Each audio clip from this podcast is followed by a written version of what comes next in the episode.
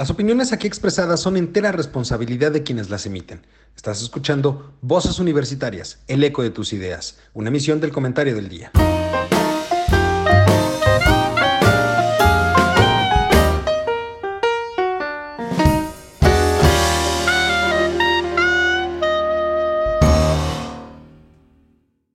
Hola, ¿qué tal mi querido público culto y conocedor que como cada martes nos acompaña, son las 7 de la noche y empiezan Voces Universitarias, el eco de tus ideas. En esta ocasión, para platicar sobre un tema pues muy interesante que me agrada mucho a mí, vamos a platicar de las campañas en este contexto de eh, las elecciones 2021 por un voto informado, pero vamos a verlo desde el punto de vista del entorno empresarial, qué es lo que sucede con la empresa y también desde el punto de vista del marketing político. Vamos a platicar un poquito de cómo han estado las campañas, qué han sido estas campañas y demás cuestiones.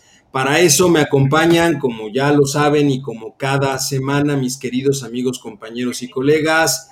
Charlie, ¿cómo estás? Muy buenas tardes. Hola Lalo, muy buenas tardes. Es un gusto estar con ustedes. Em, hoy estoy muy contento de verdad. Tenemos una persona que, que, para mí ha sido muy importante en mi carrera profesional. Entonces, ya lo van a conocer. Así es, y también tenemos en esta ocasión vía telefónica a nuestro queridísimo doctor Juan Araque. Doctor, ¿cómo estás? Muy buenas tardes. Bien, bien, gracias a Dios, aquí con prisas, pero llegué, aquí estoy.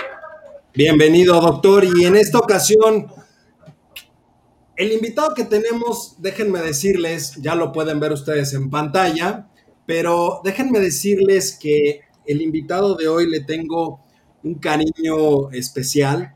Eh, lo conozco desde hace muchos años. Tuvimos la oportunidad de trabajar. Desde que eras niño, ¿no? Desde que era yo niño, efectivamente, él, él asistió al bautizo, me parece. Este, entonces, eh, le tengo un especial cariño, es el doctor Mario Luis Cortés Mencia. Mario, ¿cómo estás? Muy buenas tardes.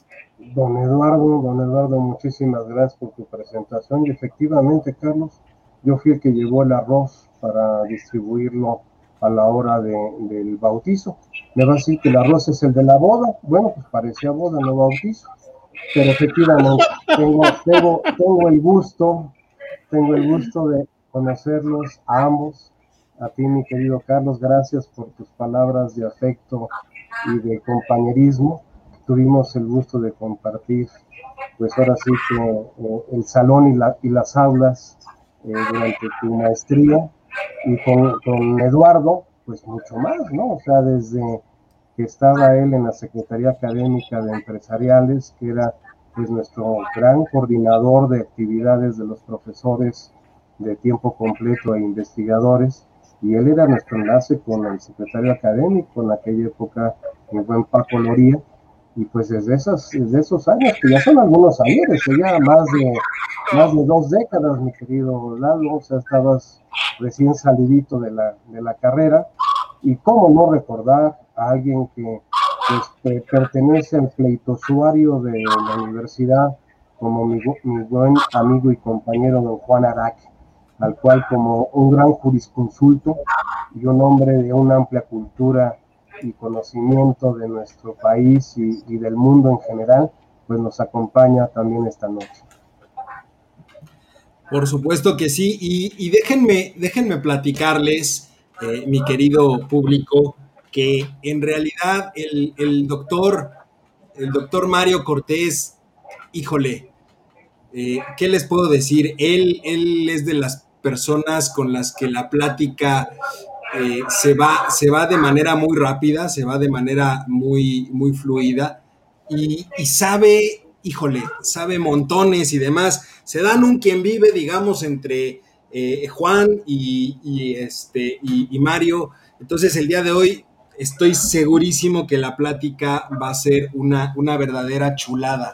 Entonces, este, pues nada, el, doctor Mario Cortés, digo, para presentarlo como se debe, él es, él es eh, eh, analista y consultor en temas de estrategia y entorno empresarial.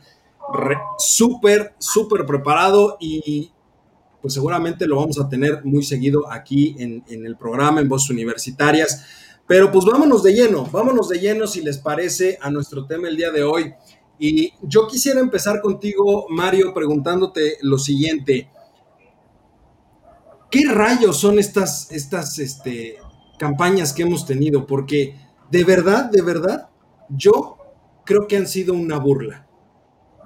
Bueno, mi querido Eduardo, déjame decirte que, no es un problema nada más de México, ni de el, concepto de partidos políticos que, que tenemos en nuestro país. Hay que estar muy conscientes que el fenómeno de la globalización no solamente ha sido en aspectos tecnológicos, en aspectos financieros, en aspectos comerciales, en el desarrollo vamos a decir, productivo de las cadenas de suministro, de lo que conocemos como el supply chain, de los mercados eh, homologados a nivel internacional, sino también nos han homologado desde el punto de vista social. Y si ustedes han observado, uno de los eh, elementos clave que empezó a gestarse con la globalización a finales de la década de los 90, porque realmente la globalización eh, los teóricos eh, de estos temas, los autores que han escrito sobre al respecto, la, ubican, la, posicionan en el momento en que entra el Tratado de Libre Comercio de América del Norte. Eh, por eso es tan representativo todo lo que está pasando ahorita en esta relación de los tres países, de Canadá, Estados Unidos y México, y yo dejaría inclusive a Canadá un poco de lado y me centraría en la relación bilateral México-Estados Unidos, porque Estados Unidos ya superó porque Estados esta fase ya superó de, los cuatro años de, tuvimos cuatro años tuvimos parece que está viciando ahí el, ya, ya lo corrigió. ¿Ya? Ah, perfecto. Eh, los cuatro años que tuvieron Estados Unidos, los cuatro años que tuvieron Estados Unidos pero, Lalo, ¿se está diciendo el audio? Lalo, ¿se está diciendo el audio? Sí, un momento. A ver si ahí quedó mejor. Yo creo, sí, ahí, se escucha mucho mejor, Leonardo, muchas gracias.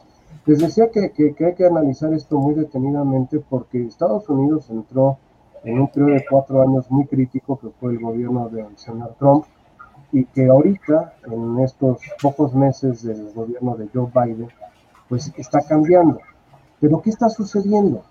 Está sucediendo que hemos caído en un mundo de la politiquería, un mundo en donde la obscenidad, la falta de respeto, la carencia de dignidad humana por parte de los actores políticos es brutal.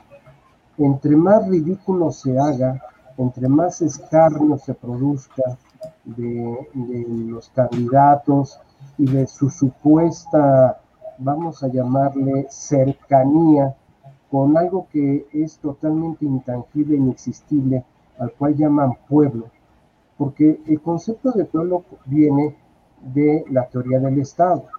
En la teoría del Estado nos hablan de que el concepto del Estado se da en un territorio, o sea, en una zona geográfica, con un grupo de seres humanos, con una población, con una demografía y con un sistema de gobierno.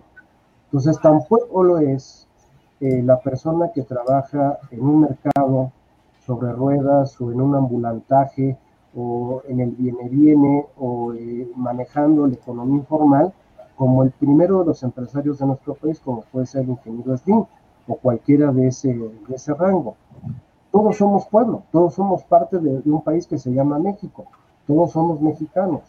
¿Y qué es lo que hemos provocado en los últimos prácticamente tres años, de 2018 a la fecha? Pues una polarización tremenda en donde características muy acordes a un pensamiento que yo no podría catalogar como ideológico, sino más bien como convenenciero, han creado este concepto de politiquería. Vean ustedes eh, los spots que se han producido por parte de los partidos políticos eh, para acercarse al mercado, al mercado electoral que somos los, votantes, eh, en donde no nos dicen absolutamente nada, están vacíos, no hay propuesta. La propuesta es, continuamos como vamos o estás en contra de cómo vamos. Y eso realmente no es ninguna propuesta de valor. De ahí el concepto que, platicábamos de la mercadotecnia política. La mercadotecnia política es un concepto que nació eh, curiosamente no hace poco tiempo. La mercadotecnia política tiene aproximadamente 60 años de existir. ¿Cuándo fue la primer, primera manifestación de la mercadotecnia política? Pues el famoso debate televisivo, el primero en la historia del mundo, entre Richard Nixon y John F. Kennedy. Y por la imagen que proyectó Nixon, que era el político experimentado, que era el vicepresidente en ese momento de Estados Unidos, eh, su imagen, eh, vamos a decir, desgastada, cansada, que proyectó en los televisores de los años 50, todavía en blanco y negro, pues lo hizo ver como que no era la persona adecuada para dirigir esta nueva etapa de Estados Unidos. Y fue lo que en cierta forma la juventud, el entusiasmo, el carisma que siempre se le definió a John F. Kennedy, lo hizo triunfar en esas elecciones. Ahí empieza toda esta dinámica de lo que hoy conocemos como la mercadotecnia política, la cual no es otra cosa más que utilizar los modelos, las metodologías, las técnicas, porque también hay técnicas dentro de la mercadotecnia, como la estadística, el uso de todo lo que vemos ahorita de las encuestas y de, y de las este, eh, referencias de opinión de, los, posibles eh, eh, electores, pues todo eso se conjuga para poder entender lo que está sucediendo en el mercado político, porque al fin de cuentas es un mercado, es un mercado donde hay un producto, que es el candidato, hay una marca, que es el partido, y hay un mercado consumidor, que somos los electores. Y en función de la propuesta de valor, que es como lo define la metodología mercadológica, pues qué es lo, qué es lo que nos ofrece ese, ese producto satisfacer en función de las necesidades humanas. Yo les diría que ahorita pues las necesidades en el mercado electoral están muy claras. Yo empezaría por seguridad. Seguridad no solamente en nuestra integridad física, sino en nuestra integridad jurídica.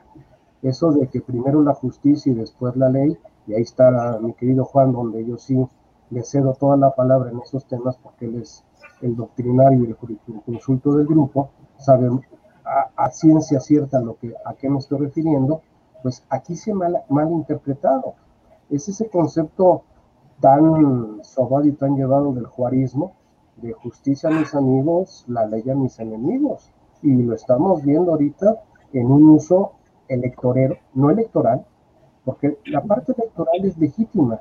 El que yo le comunique, le transmita a mi eh, mercado electoral los beneficios que he obtenido para ofrecérselos a ese mercado, esa propuesta de valor que he conseguido a través de mi gestión como gobierno, pues es válido.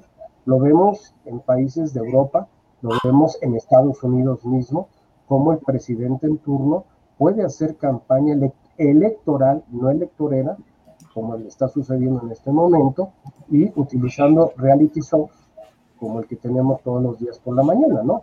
Que pase el desgraciado en turno y ya sea el Banco de México o ya sea un...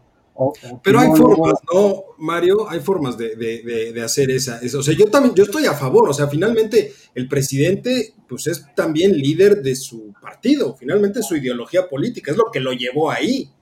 Entonces, yo estoy a favor de que él pudiese hablar respecto de las eh, de, la ideología o del impulso inclusive hacia el partido, pero ya el escaparate que él usa lo está utilizando en otros términos que nada tienen que ver, o sea, es, es atacar, atacar, atacar y ojo, atacar sin ningún sustento, simplemente es decirlo por decirlo, porque nunca ha presentado pruebas de nada, él tiene otros datos que nunca hemos visto esos otros datos en realidad.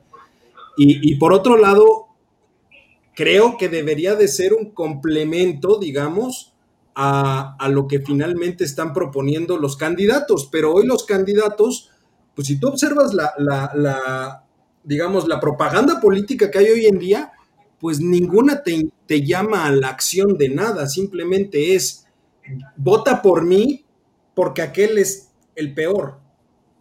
y, aquellos dicen, no, vota por mí porque aquellos quieren regresar al pasado. Entonces, pues, pues en realidad te dejan en medio de todo.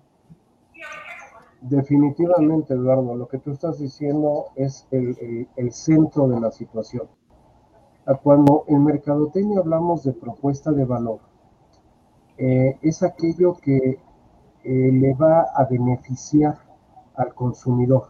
No estamos hablando de las características del producto, no estamos hablando de las bondades de la marca, estamos hablando de lo que el consumidor va a encontrar de una mejor forma para satisfacer sus necesidades.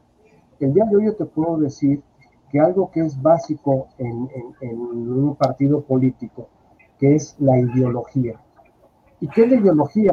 Lo que yo pienso sobre lo que se debe de hacer para que esto funcione y me lleve a un objetivo superior que es el estado de eh, eh, satisfacción, el estado de confort, el estado de beneplácito de una sociedad a nivel general. No importa si pertenece a un estrato socioeconómico alto, medio o bajo, eso es lo de menos. Tenemos que elevar los estándares de nivel de vida de la sociedad. No podemos seguir estando tan polarizados por aspectos económicos. Carlos, por favor. Fíjate, ¿eh? como la costumbre de ver a prof, de levantar la mano para preguntarle algo. Hipócrita. Cállate. Este, a ver, prof. Entonces eso me lleva a pensar que lo que estamos viendo ahorita es solamente una promoción de dos puntos. ¿Estás conmigo o estás con ellos? O eres Chairo o eres Fifi Así de simple se dividió la campaña política de, las, de los partidos que estamos ahorita viendo. Totalmente, Carlos. Totalmente. O sea, si tú ves la Alianza por México, como se ha determinado esta unión, que, que honestamente es increíble que tres partidos con ideas tan distintas originalmente en su fundación, como es el PAN, el PRD y el, y el PRI, aunque los tres pertenecen al mismo origen, ¿eh? el Partido Nacional Revolucionario, el creado en 1928 por Plutarco Elías Calles, este, y que fue para terminar con la masacre que estábamos teniendo por revolucionaria a raíz del asesinato de Álvaro Obregón en su proceso de reelección y de la cual pues los caudillos eh, revolucionarios no estaban de acuerdo. ¿Por qué? Porque eh, existía lo que se conocía en ese momento como la ley del péndulo. Tú tienes el poder ahorita y el péndulo tiene que regresar del otro lado para que otro lo tenga. No puedes mantenerte porque supuestamente la bandera revolucionaria fue la no reelección, que enarboló en este caso eh, Madero, este, Gustavo, Madero, de que no es, no es cierto, Gustavo, no, no, era Gustavo, Gustavo es el hermano. Francisco y Madero, pues sí, ya, ya, ya, estoy, ya estoy cambiando a los personajes. Es que tengo otros datos por eso es la situación. o sea, eh, lo que dice Francisco y Madero es no, no, no reelección. Pero curiosamente, esa silla, esa silla está encantada. Cada vez que llega alguien y se sienta en ella, pues yo creo que el espíritu de Porfirio Díaz la dejó impregnada de, que el país me necesita, el país me lo está pidiendo.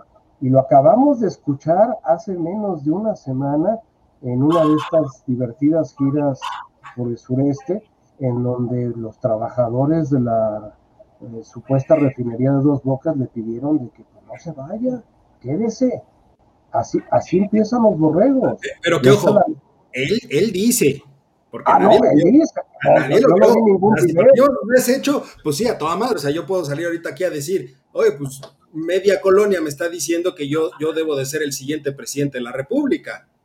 Ah, eso es definitivo. Y, volvemos a lo mismo, pero esto se acuñó, si ustedes no mal recuerdan, este fenómeno se acuñó eh, en la campaña electoral entre Hillary Clinton y Donald Trump, y se le llamó la posverdad y las fake news, que son lo que, pues no son tan nuevas, es lo que manejó el nacionalsocialismo a través de, a través de Joseph Goebbels, este ministro de comunicación que era la, así que la, el enunciamiento de que una mentira repetida mil veces se convierte en una, una verdad aceptada. Y cuando carecemos de una educación, no, no instrucción académica, que eso es muy importante diferenciar. Educación es la que se forma en los núcleos familiares, en la familia. Como decía mi abuela, la que mamamos en casa, o sea, la que nos da la familia. La instrucción académica es, la que nos otorga la, la escuela la primaria, la secundaria, la preparatoria y la universidad. Ahí nos, nos, dan conocimientos, pero la educación se da en el núcleo familiar. A raíz de, de desintegración de la célula básica del tejido social, que es la familia, y de que el proyecto estaba encargado en forma prioritaria a la madre, o sea, a la mujer. Y no vamos a entrar en discusiones bizantinas ni decimonónicas de que si la mujer tiene derecho sobre tener su propia vida, eso es, es elemento totalmente independiente. A mí no me importa si se queda la madre o se queda el padre, pero alguien tiene que quedarse a cargo del proyecto de la familia. De lo contrario, mejor no tengamos familia, mejor seamos roomies, seamos este, eh, eh, compañeros de, de, vida y, y, cada quien lleve una vida independiente y no formemos una familia. Porque el proyecto más grande que tiene el ser humano es formar a otros seres humanos. Y eso solamente se da a través del núcleo familiar.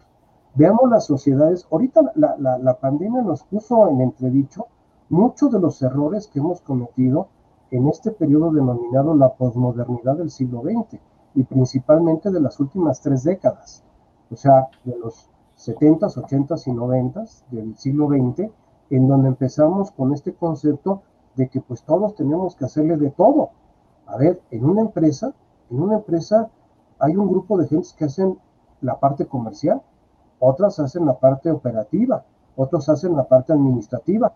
No todos, porque son iguales, tienen que hacer lo mismo de todos. Cada quien tenemos un rol que tenemos que asumir. Si formamos un proyecto de familia en donde el producto va a ser nuevos seres humanos que se incorporen a una sociedad y como lo ven los pueblos del Medio Oriente, que es el caso de los árabes y de los judíos, a pesar de sus grandes diferencias, comparten raíces étnicas, eh, místico-religiosas ideológicas comunes. Y lo dicen, el que pierdas un hijo es perder tu boleto a la eternidad, a la inmortalidad. ¿Por qué? Porque en él no solamente van tus genes físicos, sino también va tu esencia, tu pensamiento, tu espíritu. Entonces, si eso no se transmite y se lo dejamos a las guarderías, se lo dejamos a otras entidades de cuidado, pues obviamente ese ser humano, que es una página en blanco, pues va a asumir que así es la vida y que así tiene que ser. Y más ahora con esta pues, herramienta fabulosa con la que estamos trabajando el día de hoy, que es Internet, y que yo pueda decirles que es la caja de Pandora del siglo XXI porque si no tenemos la capacidad de entender que es solamente una herramienta y no el fin y el objetivo de nuestras vidas, ahí es donde viene la problemática. Eh, volviendo al tema original, no hay, como lo decía Carlos atinadamente, o estás en mi contra o estás conmigo. Y eso lo definió el señor presidente muy claramente antes de iniciar el proceso electoral. O sea, todos aquellos que, que opinen en contra de lo que yo estoy diciendo que se tiene que hacer, están en mi contra, son mis enemigos. A diferencia de lo que debe ser la tribuna política, que somos adversarios. Un adversario no es un enemigo. Un adversario es alguien que piensa diferente a como yo estoy viendo la realidad. Y si entendemos el fenómeno de la realidad, es la percepción, cómo percibo yo lo que me está rodeando y lo que me está sucediendo. Y esa es la complejidad que tenemos el día de hoy. ¿Y qué es lo que hemos provocado? Pues crear dos bandos eh, a nivel nacional, como bien lo indicaban ustedes, o soy Chairo o soy Fifi. Oiga, no, ni Chairo ni Fifi, soy mexicano y tengo derecho a un gobierno digno a mí, que responda a mis requerimientos, a mis necesidades, a lo que estoy padeciendo a la falta de oportunidades económicas, a la falta de oportunidades educativas, a la falta de oportunidades sociales, a una forma de vida totalmente despersonalizada y que nos ha llevado a una situación desgarrante en lo que es el tejido social. No tienes tu micrófono, Lalo. Este, mejor dicho, Juan, eh, tú, tú ahí, por ejemplo, ¿cómo, cómo ves eh, todo este contexto de las campañas? ¿Cómo has notado tú las campañas eh, respecto a, pues, como ya lo hemos platicado tú y yo muchas veces, pues ahora sí que el, aventar, salva sea la palabra, como lo hemos dicho en otras ocasiones, de un lado y del otro es el común denominador, pero no hay una propuesta real.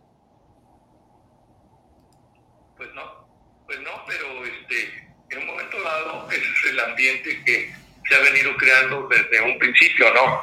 Si acaso, este, ahora, como también lo hemos comentado, pues yo sí siento que va a ser un voto informado y que va a fragmentar de alguna manera esa mayoría tiene López Obrador en el Poder Legislativo. Claro, todo puede pasar y si finalmente este hombre opta por alguna decisión este, que no les convenga, no importa, porque ya sabemos que él viola la Constitución, la ley de los partidos, todo lo que tú quieras y mandes, ¿no? Pero viéndolo con buenos ojos, quiero pensar que sí va a haber esa fragmentación del voto de, de Morena, ¿no? No sé cuánto pero algo va a salir de esto, ¿no? Al fin y al cabo, después este, cada voto cuenta, ¿no? Y luego también la otra cuestión que quedó pendiente de un comentario que hizo este Carlos eh, en, el último programa,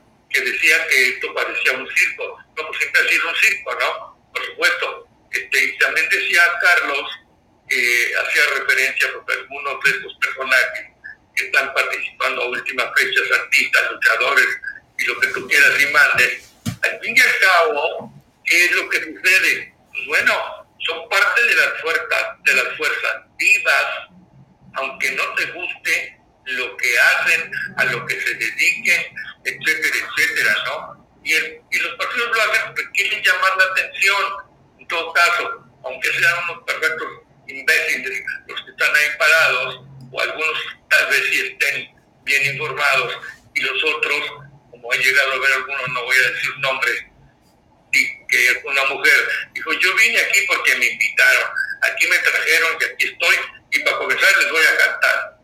Dijo, tú, esto es política, pues no, ¿verdad?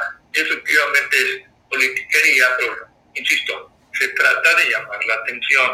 Pero al fin y al cabo, tal vez la fulanita o el fulanito que tiene un papel, digamos, destacado en lo que tú quieras y mandes, de, la, pues más que nada de las artes, de las ciencias, no ubico a nadie, este, de los políticos, pues sí, y de otros personajes por ahí que sobresalen por alguna otra razón, pues van a jalar, van a jalar si tú tienes cinco votos y seis votos, y sabemos también que un voto y seis votos o seis votos cuentan porque cuentan si las cosas funcionan como deben de ser, por supuesto, se hace conforme a la ley, si se cuentan los votos, si se hace de una manera honesta, etcétera, etcétera, pues van a contar, ¿no? De alguna forma. Y como te vuelvo a repetir, al fin y al cabo, son esas fuerzas vivas, de alguna, alguna, alguna forma, ¿no? Hace mucho tiempo, ya sabes que yo siempre saco las anécdotas. Eh, por ahí hubo una película en la que trabajó, no sé si Mario se acuerde, de Lucha Villa, de Chuga y este y algunos de esos tipos de personajes cómicos en un Mecánica Nacional, mi querido Juan. ¿Cómo? ¿No es Mecánica Nacional? No, Mecánica Nacional no. No se llamaba así, se llamaban las Fuerzas Vivas Ah, las fuerzas vivas, sí, sí, tienes toda la razón, sí. ¿Cómo? Eh, tienes toda la razón, se llaman las fuerzas vivas. ¿No se llama así? Sí, sí, sí. Así se llama. Las fuerzas vivas es una película de los años 70. 1975 para ser más exactos. Porque había dos partidos que se peleaban el poder, pero de una manera muy cómica, ¿no? De alguna forma creo que ahorita es hasta cierto punto importante insisto, si se maneja como debe de ser. Si no, pues vamos a volver a caer en lo mismo y quedar exactamente en, el mismo problema ahorita de la polarización que estamos, ¿no? O estás conmigo o estás contra mí. Porque ahorita, justamente hoy en la mañana estaba leyendo por ahí en uno de, los periódicos, digamos, que, digamos, ha habido una serie de acontecimientos y todos los conocemos, digamos, que ahorita han puesto a pensar, ojo, eh, a pensar, no sé si a dudar de alguna manera, este, pues que lo que está haciendo este hombre, pues es lo correcto, porque si pueda ayudar, Eduardo, ¿cómo manda la cuestión de la de, la, de las encuestas en cuanto a popularidad ha subido, ha bajado? ¿Cómo está? Él se ha mantenido. O sea, la realidad es que él, y, y, y yo lo he dicho varias veces, o sea, él, él como persona, o sea, y lo digo con todas sus palabras, él es un viejito bonachón, buena onda, que la gente lo ve, le da ternura, le, le inspira confianza. Él, ya cuando lo trasladas a la actividad de gobierno, se va para abajo. Ya cuando lo trasladas al partido político, se va para abajo. Entonces, algo que muchas eh, y muchos eh, expertos en temas de encuestas y, y, de seguimiento a la, sobre todo en este tema de la aprobación presidencial, no alcanzan a dimensionar es porque no le ha pegado mucho más. Que ojo, también hay que ser sinceros. Él cuando entró hace dos años, entró con niveles cercanos al 84% de aprobación. Pero ya sabemos por qué. Y en dos años, y en dos años ya se encuentra en el 64. Es decir, sí le ha pegado. Dos años de gobierno ya le hicieron perder 20 puntos de popularidad. Entonces, sí hay, sí hay una afectación, pero de ese piso, digamos, del 60, es de donde no se ha movido. Y, y, es hasta cierto punto lo que yo creo que él está intentando capitalizar en un momento dado. Está tratando de utilizarlo para beneficio de los, eh, de, de, de, los candidatos de Morena. El problema está en que, ahora sí que como decía el señor, ayúdate que yo te voy a ayudar. Pero el problema está en que, y discúlpenme, pero el 90% de los candidatos, no solamente de Morena, sino de todos los partidos, están haciendo no campaña, están haciendo el ridículo. O sea, si han visto los, los spots, se ponen a bailar, se ponen a hacer memes, se ponen a hacer este challenge de YouTube. O sea, yo hoy, te lo digo sinceramente, y no sé ustedes qué opinen, pero yo no encuentro en ninguna de las, eh, de, de, de las campañas las propuestas sólidas de qué es lo que quieren hacer, ¿eh? Lo hay, es cierto, totalmente cierto. Eso sí, me queda, me queda muy claro. Digamos, en una plataforma política, Exacto. como hace tiempo se hablaba, no creo que la única plataforma que tienen es el lugar donde suben al discurso, sus, sus chistes malos, inclusive la propia calle donde se ponen a bailar. Fuera de eso, no hay plataforma, ¿no? una vez que yo le pregunté a una alumna, le digo, oiga, este partido no tiene una plataforma política. Me dijo, ¿qué es eso de plataforma política? o sea, ideología, ¿cuál ideología? ¿Verdad? Muchos, muchos expertos, no sé qué piensa Mario de esto, digamos, ¿tú crees que el populismo es una ideología en sí? Porque justamente hace unos días, y terminó con esto, leía por ahí aquel libro este, que, estoy leyendo que te dije, aquí mando yo, eh, algo que yo voy a sacar y que me pareció muy interesante. La, el populismo mata a la democracia. Fíjate, ¿eh? gente muy experta en este asunto. ¿Cómo ves? ¿Qué piensas, Mario? ¿La democracia Definitivamente, Juan, y yo te diría que en el pensamiento de, de Rousseau y de Montesquieu, eh, al momento de crear la teoría general del Estado, eh, se hablaba de esto. La monarquía cede ante la dictadura. La aristocracia cede ante la oligarquía y la democracia acaba en oclocracia, que es lo que tú estás diciendo efectivamente. La oclocracia es el gobierno de las muchedumbres, de la turba, que es el populismo. Oye, Mario, pero no, no, será, no será que, es que, a ver, digamos, la oclocracia, efectivamente hablamos del gobierno de las muchedumbres, pero, pero no creen ustedes que aquí estamos cayendo en la autocracia, porque en realidad es lo que el Señor dice, cuando lo dice, como lo dice, y si alguien está en contra de eso, le mienta la madre en cadena nacional, ¿eh? No, y, le deja caer toda la fuerza del Estado. O sea, ahorita eh, el macartismo mexicano se llama Santiago Nieto y, la unidad de inteligencia financiera de Hacienda. Estamos se volvió, la UIF se volvió el CISEN de hace muchos años, ¿eh? No, la Dirección Federal de Seguridad. Hay una cosa que no se quieren dar cuenta sí, la gente. Es un regreso al centralismo.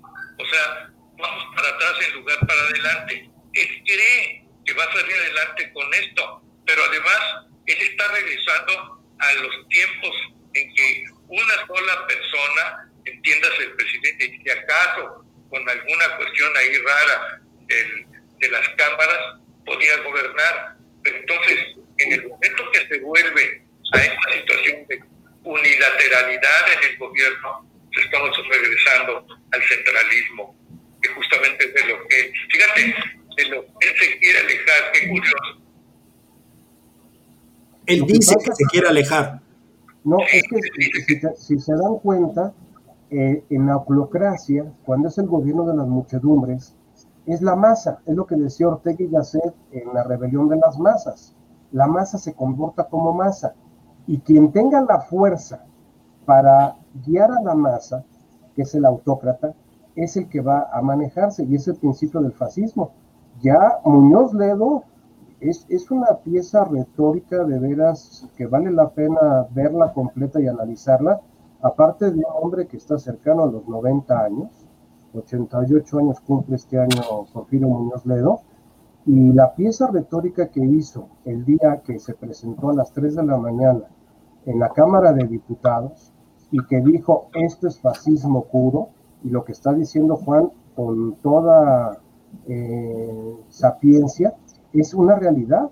Eh, cuando tienes una muchedumbre que no sabe realmente qué quiere, mucho menos a dónde se quiere dirigir, pues el que les diga por este lado lo van a seguir. Esa es la, la, base del populismo. Eso lo, lo, diseñó y lo creó Benito Mussolini en la década de los 20, del siglo pasado. Se lo copió Adolfo Hitler y creó el nacionalsocialismo. Y lo culminó y que fue el más inteligente, Francisco Franco. Te fuiste a donde no quería mencionar yo, pero por ahí ve el asunto, ¿verdad? Definitivamente. Es el caso de Maduro también, y de Chávez. claro, y de Chávez.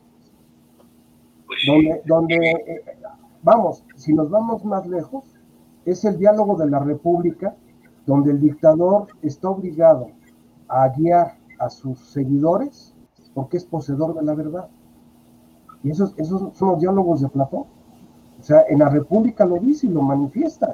Señores, como yo soy el que ve la verdad, estoy obligado a conducir a mi pueblo hacia la verdad. Que es, es lo que escribió este Krauss últimamente en el Mesías, en el Mesías Tropical. Y por eso está exiliado del país. Lo que, lo que sucede es que tenemos un personaje que su sociopatía su psicopatía y su esquizofrenia está gobernando el país y que no hay nadie, nadie en su círculo cercano que le explique que, así no son las cosas. Y el que se atreve a hacerlo, pues ya hemos visto las renuncias que, ha habido en el gabinete. ¿Sabes qué, Mario? Y, Juan, Juan, y yo lo hemos platicado mucho. O sea, yo creo que sí, sí tiene a la gente que le diga que por ahí no va. El problema es que este hombre y discúlpenme, pero es más terco que una mula. O sea, no, ofendas a las mulas. Sí, sí, las mulas. Las mulas, son, extremadamente útiles porque cargan. Entonces, la, verdad es que el, problema que tenemos aquí es, o por lo menos yo lo veo así, y, como te lo dije hace rato, yo lo he dicho varias veces, yo ya renuncié a tratar de entender qué es lo que él piensa, porque jamás le vas a atinar, pero además te habla de un hombre con un eh, problema de egolatría impresionante, ¿eh? O sea, porque ya en el momento en el que dice, quiero fe ciega, ¿qué, te esperas? O sea, es... No, no, no, o sea, si, él te pide que te tires por la ventana, te tienes que tirar por la ventana, porque el, el Tlatoani te lo está pidiendo. Y déjame decirte que en la historia prehispánica que tanto le gusta a él, los Tlatoanis acababan siendo sacrificados. Entonces, este, y el último fue... ¿Lo podemos llevar? Sí, no, no, no, pues, falta de confianza, más de uno quiere llevarlo, ¿no? Yo te voy a algo. Fíjate que estoy disfrutando la plática del profesor, este, tanto de Mario como de Juan, pero me queda muy preocupado el asunto de que, eh, por ejemplo, los candidatos del partido de la presidencia se están colgando las medallitas que está llevando este gobierno, que las vacunas, que los eh, planes sociales o los proyectos sociales, toda aquella cosa que puede ser una ventaja que el gobierno ha realizado, se la están colgando. Y yo he visto un montón de spots que deberían de haberse bajado por el INE desde hace más de no sé cuántos meses. Y sin embargo los han dejado correr. Y, y me preocupa mucho la parte que dice Mario, donde la formación académica que nos, nos dan en las escuelas, más la educación que tenemos en nuestro hogar, pues no tengamos una manera de definir y que los partidos políticos nos digan, pues mira, no saben, son ignorantes, pues mandemos una campaña de odio y que se peleen entre ellos y que al final de cuentas el voto es para el que gane, así de simple, y lo que veamos en los spots es bien triste y bien curioso ver cómo los partidos políticos de hoy, bueno, de hoy y de siempre, porque yo así me acuerdo desde que era niño y odiaba los 15 minutos de, televisión que nos metían cada hora en el Canal 5, porque era lo único que yo tenía en aquel entonces, y nos quitaban las caricaturas por sus mugres 15 minutos de partido político, pero en esos 15 minutos, si no mal recuerdo, sí había propuestas del partido y había una especie como de, de de orientación de qué es lo que querían, qué es lo que iban a hacer y hacia dónde se tenía que ir. Hoy ya no existen esos 15 minutos porque se abrieron las plataformas, pero ahí está lleno de basura, de ataques, de asesinatos, de corrupción, de malas palabras, de ofensas. O sea, entonces, eh, profesor, si nos dicen, si usted nos dice que la formación académica que nos dan las escuelas, entonces tenemos un grave problema porque los partidos nos creen tontos o nos están educando para que seamos tontos. Definitivamente, Carlos, el sistema educativo mexicano, eh, en más que nada la parte pública, eh, desde la época de Lázaro Cárdenas, fue algo que se visualizó, no con los siervos de la nación o los servidores de la nación como tenemos ahorita, pero la idea del, del Sindicato Nacional de Trabajadores de la Educación se dio ahí y vamos a decir, eh, infiltrado por la Internacional Socialista, que era en ese momento la línea de pensamiento, en donde a través del proceso educativo en las escuelas, en las escuelas públicas, eh, ¿no se escucha bien este Lalo? No, es que suba un poquito. Ya, ok. Eh, lo, que, lo que sucedió en las, este, en las escuelas públicas fue que empezaste a generar un, proceso de adoctrinamiento. O adoctrinamiento, porque si vemos la época del cardenismo en México y la época del fascismo en Europa, son simultáneos, se dan en, la, misma, en la misma temporalidad, histórica.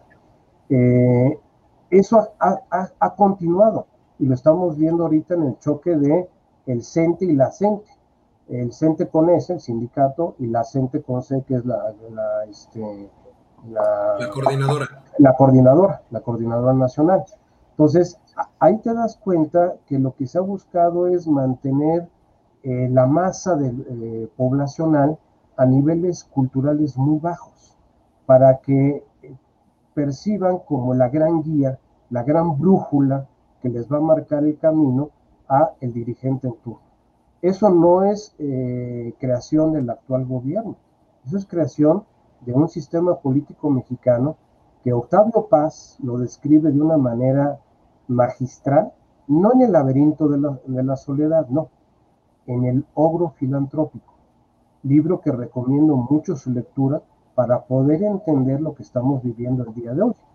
Eh, en, el, prefacio que hace Paz de este libro, dice cómo es posible que pueda existir en una misma criatura un ogro y un filántropo. El ogro se alimenta de seres humanos, vive de carne humana. Los ogros que, nos cuentan en, los cuentos de hadas, pues son aquellos que se comen a los niños y se comen a los seres humanos. Y el filántropo es aquel que cuida, ama y protege al ser humano. Pues, ¿cómo puede existir un ogro filantrópico? Dice, pues la mejor forma de entenderlo es el sistema político mexicano. El problema es que el libro se escribió en los años 50. Entonces, eh, seguimos viviendo bajo esa misma tónica. Además, el regreso histórico que hemos hecho en estos dos años es impresionante. Eh, yo te lo puedo decir por conocimiento de causa, y Juan más.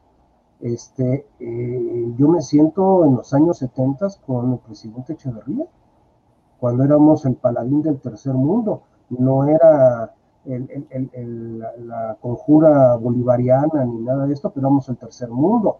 Se creó un centro de estudios del tercer mundo, eh, hubo un enfrentamiento con el sector privado que llevó a la muerte al patriarca de lo que hoy conocemos como el Grupo Monterrey, a don Eugenio Garza y que de ahí salió eh, pues los movimientos, eh, vamos a decir, guerrilleros en Guerrero, con Lucio Cabañas, con Genaro Vázquez, y parte del comando que asesinó a don Eugenio Garza era, uno, el hijo desaparecido de Rosario Ibarra de Piedra, el hermano del actual este, presidente de los derechos humanos en México.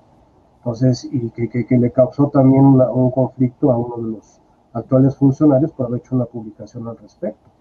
Entonces, eh, estamos regresando a una época bastante conflictiva donde lo único que nos llevó la década de los 70 va a acabar con una devaluación al 100% el 31 de agosto del 76, que dejamos el mítico 1250 de la época de Adolfo Ruiz Cortines y que pasamos a los 25 pesos por uno a tres meses de cambio de gobierno.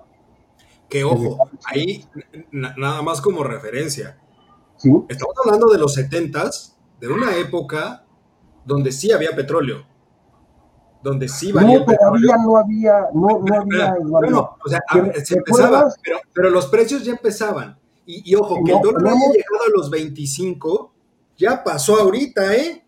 Ah, no, ya lo tuvimos, ya lo tuvimos. O sea, la estupidez. Por eso no remanentes. Por eso la, no hubo exacto, la estupidez que dijo Arturo Herrera, el secretario de, Hacienda, para mi gusto es un florero más, aunque te enojes, Charlie, discúlpenme, pero es un florero más. Este, pero la imbecilidad de decir que sí pudo haber dado dinero el Banco de México, o sea, es, es, ilógico pensar que alguien que se supone que encabeza la política económica de este país, que es el secretario de Hacienda, diga eso sabiendo perfectamente que el dólar llegó a los 25 pesos y que el Banco de México no solamente tuvo que utilizar parte de los remanentes de operación para controlar el tipo de cambio, sino que ni siquiera se tienen los recursos necesarios para, las, eh, eh, para, para, el control de capital básico que el banco necesita. ¿eh? El banco está ahorita en un déficit por haber utilizado los recursos para nivelar el tipo de cambio. El tipo de cambio. Ahora, déjame decirte que eso lo entiendes tú como economista, tú tienes un, grado de maestría en economía. Este, Arturo eres un hombre muy preparado, y no, no nada más en México, en el Fondo Monetario Internacional, pero está también consciente y es un hombre que desde mi punto de vista, y no lo defiendo, ¿eh? es un hombre prudente, sabe que si se le enfrenta como si se le enfrentó el anterior secretario de Hacienda, acaba fuera del gabinete. Y que si acaba fuera del gabinete va a ser peor para el país. Esa es una realidad. ¿Qué es lo que está haciendo? Públicamente le sigue la línea al Tlatuani. Pero hace más daño. Mario, yo creo que hace más daño haciendo ah, eso. Claro. lo dijimos aquí. Juan, tú recordarás que también lo mencionamos, la poca dignidad profesional que tienen muchas personas del gabinete, ¿eh? Por favor. Empezando, empezando por tu amiga, el Yadro de Bucareli. O sea. Y déjame decirte que es una gran jurista, ¿eh? Doña por supuesto. Es lo que yo siempre he dicho. Yo no sé qué, qué carajos le pasó entre que salió de su casa el, primero de diciembre del, del, 2018, entre que salió de su casa y llegó a la oficina en Bucareli, algo debió de haber pasado ahí, porque no es la Olga Sánchez Cordero que se conoció, ¿eh? Le pasó el síndrome de los cocodrilos, Dicen que en la época de Gustavo Díaz Ordaz, un periodista le preguntó a uno de los secretarios de Estado, oiga, señor secretario, ¿es cierto que los cocodrilos vuelan? Dijo, hombre, por favor, no sea usted estúpido, los cocodrilos son animales terrestres, ¿cómo van a volar? Es que el señor presidente lo acaba de decir. Bueno, sí, vuelan muy bajito que apenas si se percibe. Eso es lo que tienen todos. Por supuesto, por supuesto. Eso es lo que tienen todos. A ver, doña Olga era, era la fan de la, de la Suprema Corte de Justicia. Una mujer que tenía una cabellera blonda, súper arreglada, con una gran presencia, fue la que manejó todo el asunto de, eh, de la señora Estacasés, que se, se, armó todo este relajo que tuvimos. Era una de las ministras más progresistas que ha tenido la Suprema Corte. Y con un concepto del feminismo muy claro y muy, muy acertado. Pero nada más le cortaron el cabello y se lo dejaron a la López Obrador, se lo dejó Cano y se empezó a vestir a la usanza de, de la 4T y cambió radicalmente. Y eso es increíble. O sea, han perdido no solamente la dignidad profesional, han perdido la dignidad humana.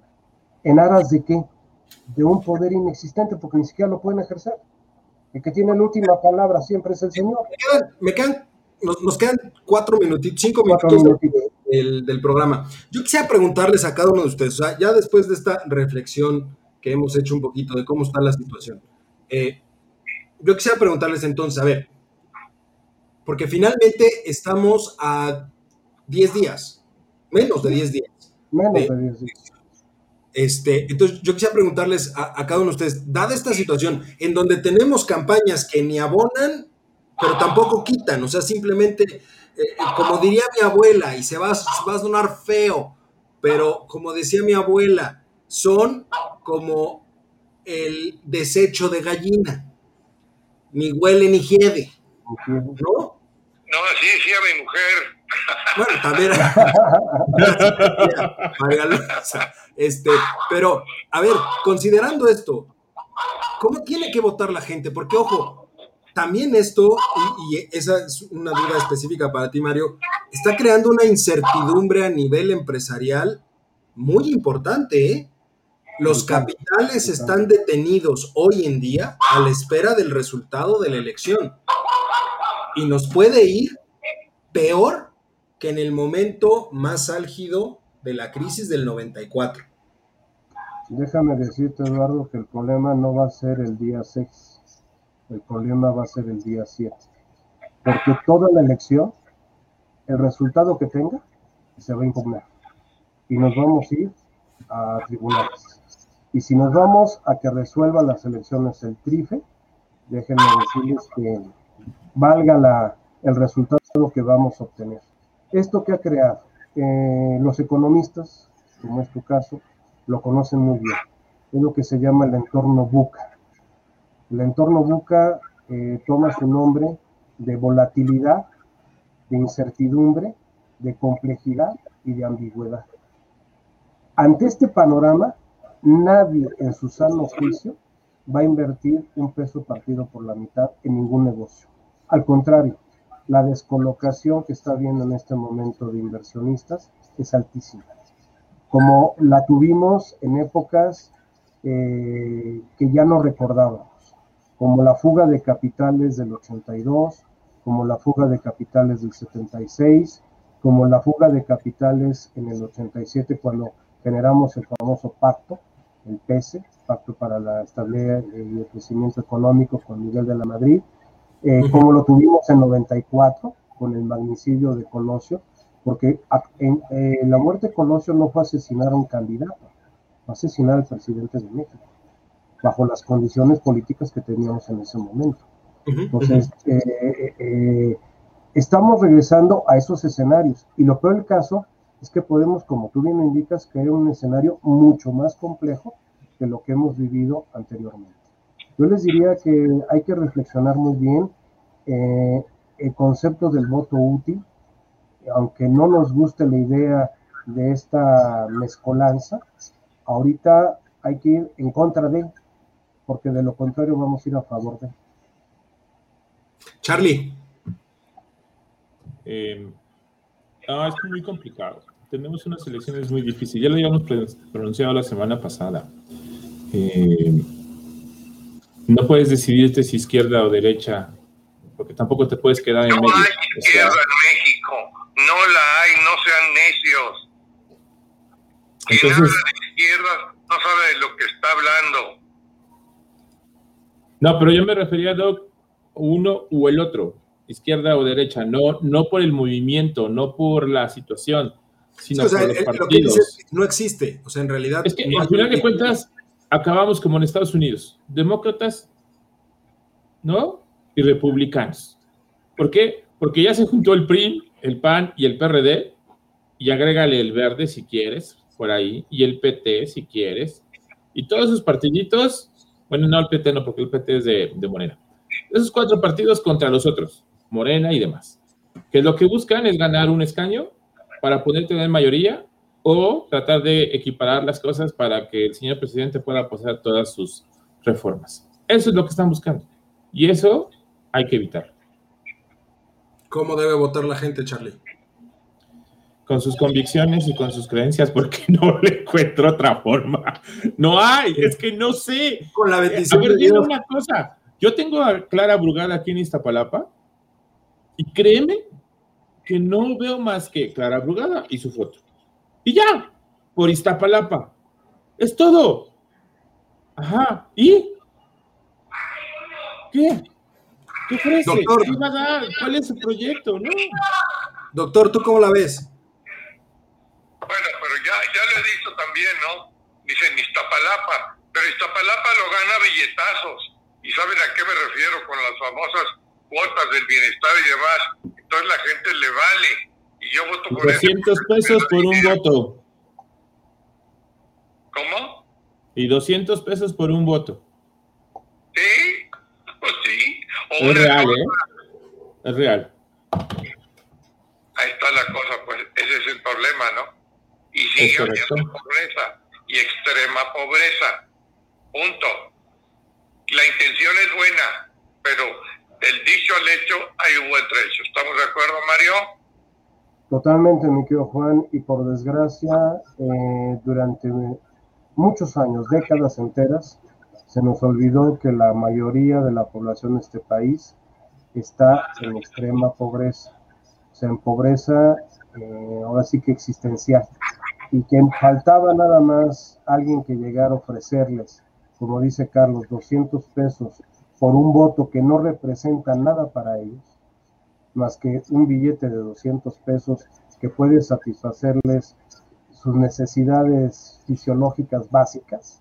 O sea, comprarse una coca o comprarse una botella de alcohol o una cajetilla de cigarros que valoran más que lo que representa la fuerza de su voto para elegir un gobierno. Por eso, no solamente eh, Morena, Morena no existe, Morena no es ni siquiera un partido, es un movimiento y es eh, el aglomerado, el aglutinamiento del desperdicio del PRI, del PAN y del PRD a través del tiempo. Eh, si no Los la gana, sectores olvidados. exactamente, los sectores olvidados de esos grupos, que han encontrado eco en los sectores olvidados de la sociedad. Porque es increíble que en México vivamos la opulencia del primer mundo globalizado y la miseria de las eh, comunidades eh, marginadas que tenemos a lo largo del país. y que estamos hablando no de uno ni de dos millones de personas. No. Estamos hablando de 50, 60 millones de personas.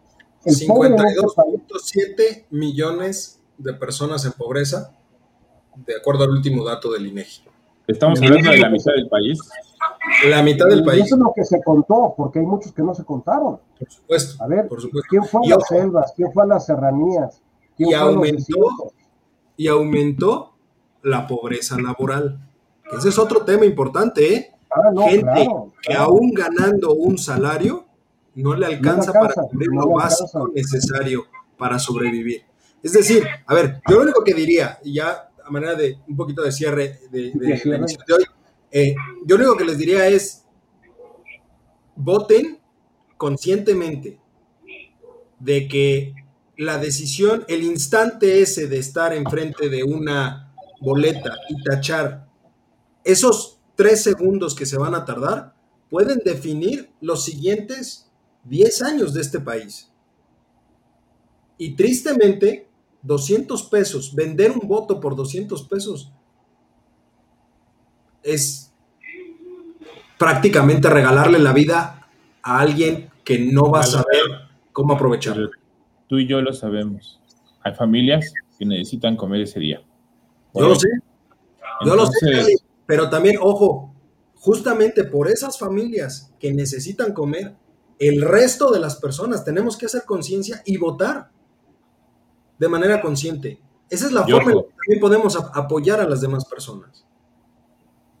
Ojo, no es contra Morena, no es contra el PRI, no es contra el PAN. No, siempre que hay que verlo a favor del país. Es correcto. Tiene que ser en favor de México. Pero bueno, En este momento Este- lo que tenemos que buscar es equilibrio, Eduardo. O sea, tenemos es- que fíjate, es- es- esa, esa palabra es básica. Ningún partido, ojo, ningún partido debe de tener la mayoría. No. No, ninguno, ninguno, ninguno. Ninguno, porque es la única forma en, las que, en la que los podemos obligar o se les puede obligar a realmente a, a- a- a gobernar como debe de ser, porque tendrían que hacer acuerdos, tendrían que hacer alianzas. O sea, si alguien tiene la mayoría en el Congreso, estamos jodidos. Es la, es la verdad. Llámese Morena, llámese oposición, ¿eh? Cualquiera de los dos que Cualquiera tengan mayoría, estamos fregados. ¿No? Sí, bueno, que haber alianzas y negociaciones. Totalmente. Mi querido Juan, muchísimas, muchísimas gracias desde los bellos territorios de, del- de Querétaro. Te mandamos un saludo hasta allá, muchísimas gracias. Charlie, muchísimas gracias como siempre. Gracias, Mario, muchísimas gracias. Y porque usted lo pidió, porque han de saber que en este programa nos ven en todos lados y ya empezamos a recibir este, la- las notificaciones desde China, desde India, desde Pakistán y varios lugares donde nos ven afuera del país. Don Mario se queda. Don Mario llegó para quedarse en voces universitarias. Oye, Entonces, antes de que nos vayamos, te dejo una pelotita en tu cancha para el próximo eh, programa. dime, Excelente. La refinería, la que se compró. Ese es Ah, uno. bueno, eso, Esa es la una. Ahí se las dejo, ¿eh? Ahí se Ahí las se las dejo. dejan. Y la otra, le- les doy un una- adelanto. Les doy un adelanto. Es una mentada de madre. Punto. y la otra. Hay una calificadora que mantuvo la calificación del país porque como no ha habido préstamos, todo está perfecto. ¿Qué onda? Y hay una asociación, y hay una asociación de, de- de seguridad eh, aeronáutica que nos acaba de reducir la calificación. Ahí vamos. Ahí Ahí, vamos. te las dejo en tu Ahora, área. La, la próxima semana, aprovechando nada más el comercial, la próxima semana vamos a tener también otro invitadazo fabuloso. Ya lo verán. Vamos a hablar de cómo están llegando los partidos a esa última eh, recta de las elecciones. Vamos a tener al maestro José Cruz Ramos Báez con nosotros. Nos vemos la próxima Físico. semana. El físico, el físico regresa a esta. No, no, bueno, bueno, bueno. Estamos reviviendo a todos. ¿Por qué? Porque a voz universitaria, señores, cumplió 11 años. 11 años. de Oye, nada más antes de que nos vayamos. El profesor Mario estuvo con nosotros el 6 de marzo del 2013.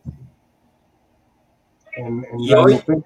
Regresa a quedarse en voces universitarias. Cuídense mucho, excelente. Muchas gracias, igualmente gracias, un abrazo Gracias, Juan. a todos.